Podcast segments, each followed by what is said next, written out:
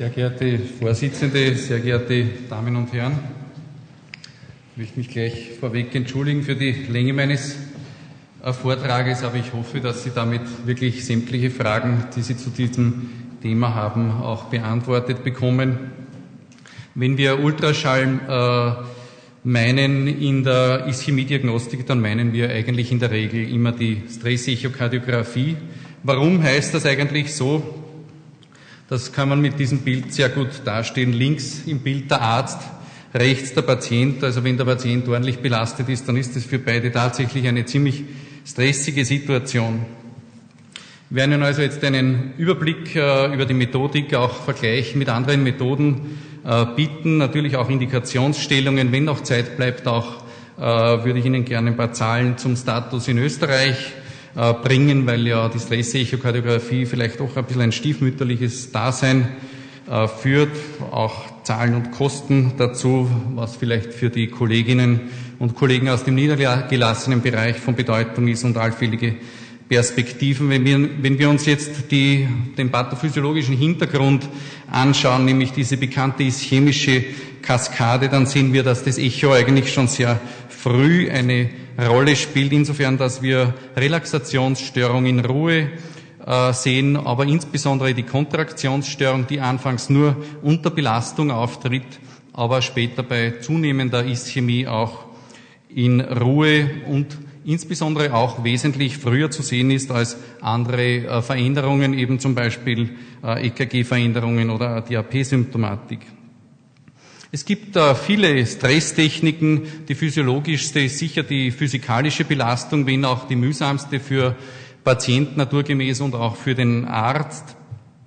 Wesentlich bequemer die pharmakologische Belastung, einerseits möglich mit Dipyridamol, ähnlich dem Protokoll äh, wie auch in der Nuklearmedizin. Man verabreicht eine einmalige gewichtsadaptierte Dosis und äh, macht dann Aufnahmen äh, unter Belastung. Doputamin hat den Vorteil, dass man stufenweise verabreichen kann.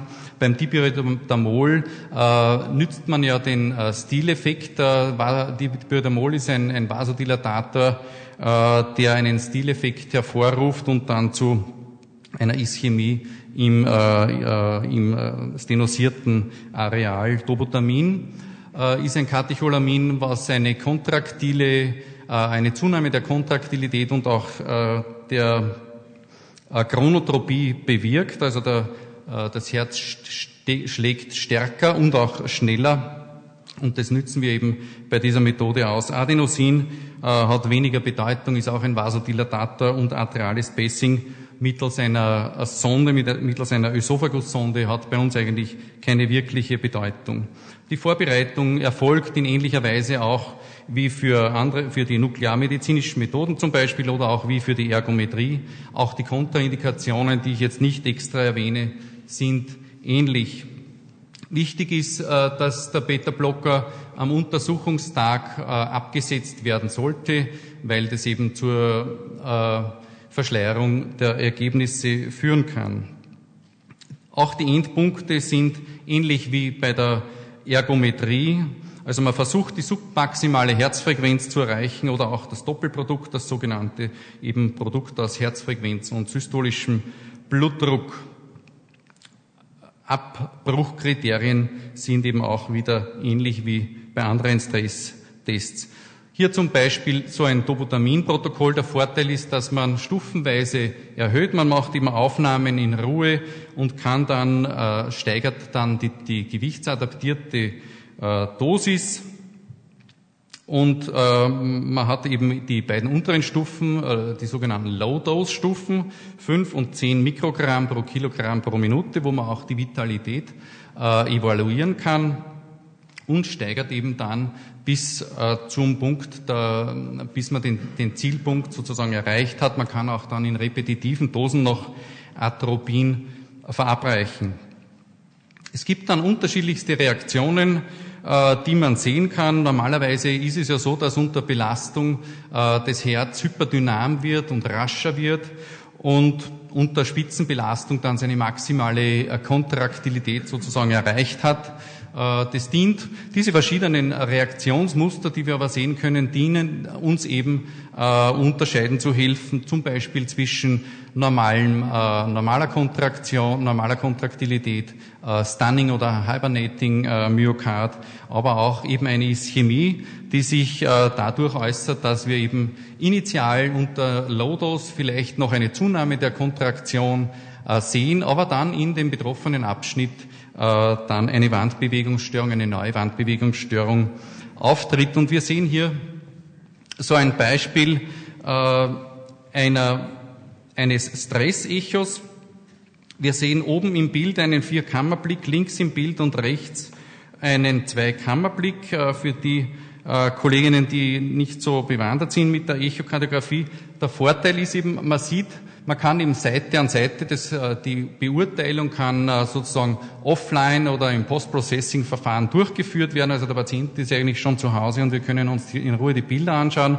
Wir sehen hier die der Patient ist schon belastet, aber hier unter maximaler Belastung, zum, wenn wir genau schauen, sehen wir, hier kontrahieren sämtliche Abschnitte ganz wunderbar. Auch hier Hinterwand, Vorderwand, laterale Abschnitte. Und in Kontrast dazu sehen wir, dass hier im basalen Septum und auch im Bereich der inferioren Wandabschnitte basal und Mitte inferior eine deutliche Wandbewegungsstörung auftritt, was eben ein eindeutiger Hinweis auf eine signifikante Stenose im RCA-Gebiet wäre. Der große und größte Feind nach wie vor der Stressechokardiographie ist die Bildqualität.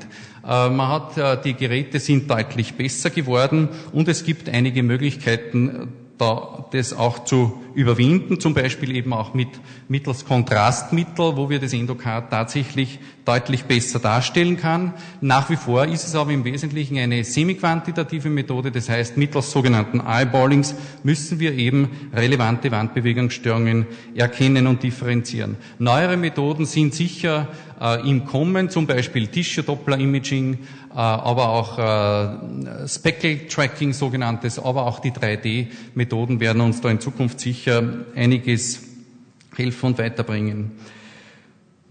Der Cut-off äh, ist eigentlich relativ niedrig, um äh, eine Stenose zu detektieren. Also es reichen bereits äh, um 60-prozentige Stenosen, äh, um eine Wandbewegungsstörung mit diesen verschiedenen Methoden hervorzurufen.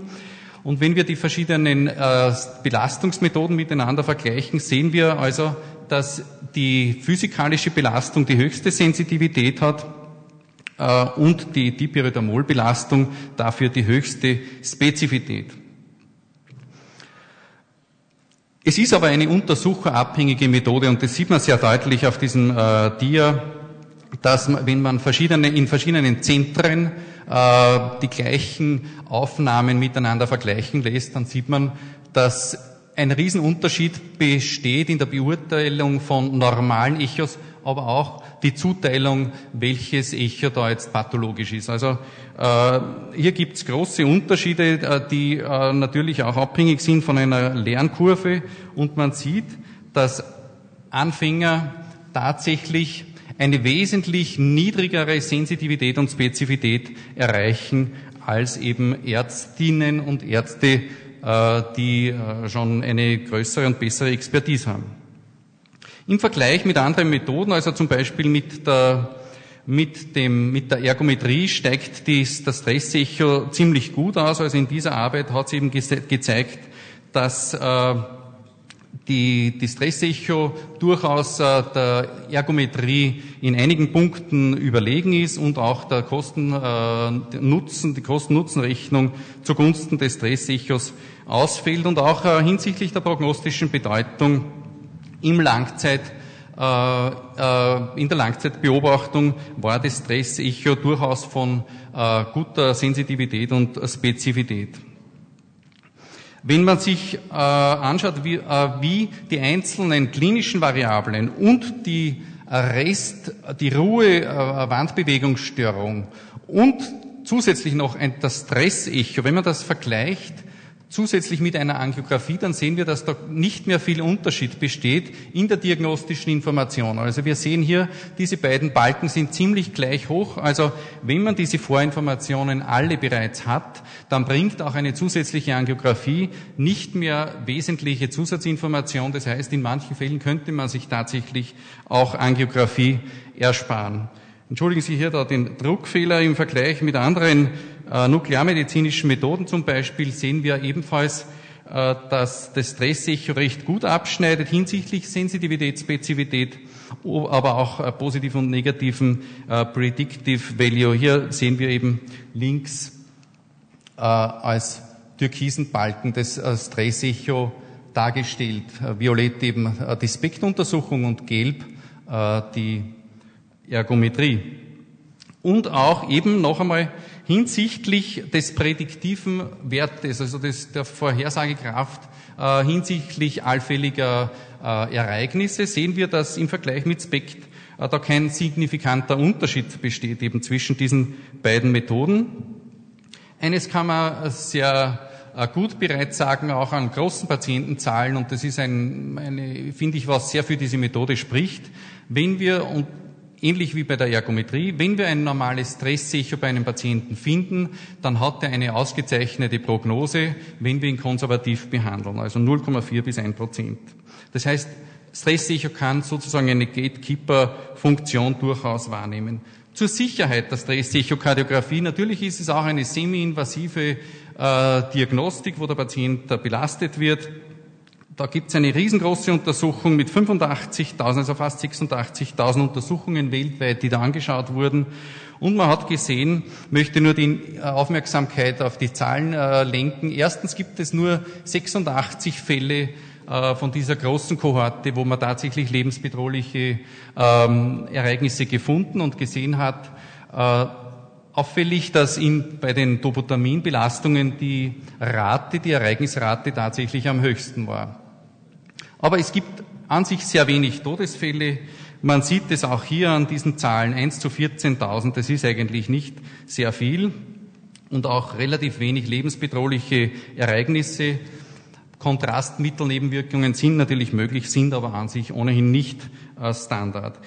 Insgesamt, wenn man die beid, äh, das Stress-Echo als Contra und Pro zusammenfasst, dann muss man sagen, dass äh, das Echo durchaus äh, wesentliche, äh, durchaus Vorteile bietet, auch gegenüber anderen Verfahren. Es ist tatsächlich heutzutage rasch und überall verfügbar, auch im niedergelassenen Bereich. Die Untersuchungsdauer lässt sich noch bei entsprechender Routine auch sehr kurz halten. Die Aussagekraft, haben wir gesehen, ist ziemlich hoch. Äh, und es ist letztlich auch eine preisgünstige Methode verglichen eben mit anderen bildgebenden Verfahren.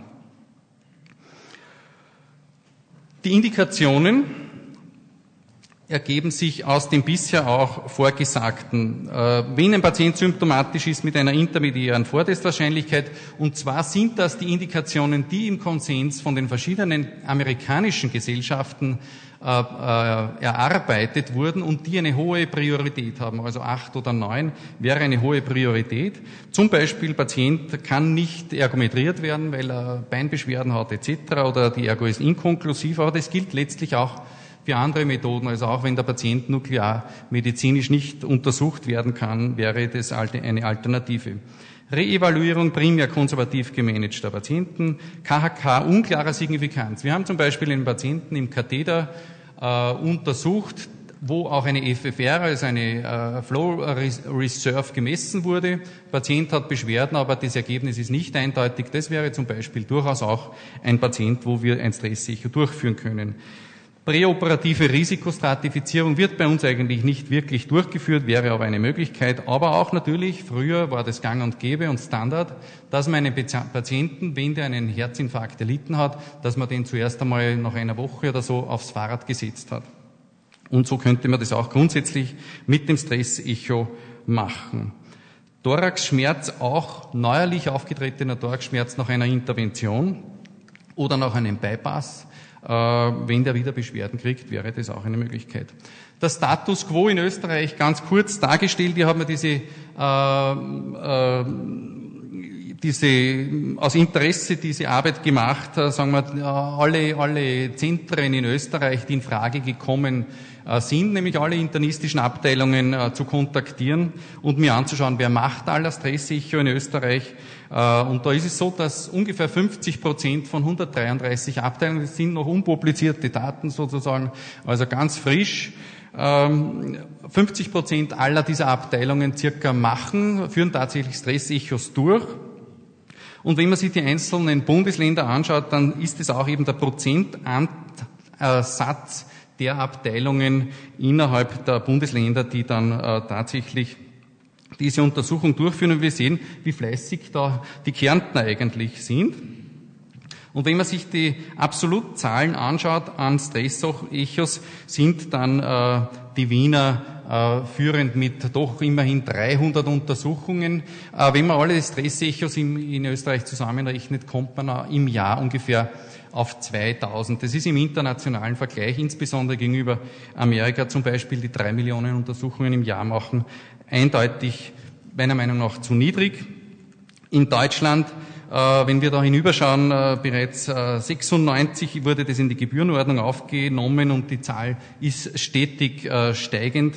Da können wir eigentlich davon nur träumen, aber das liegt möglicherweise auch am Refundierungssystem in Österreich.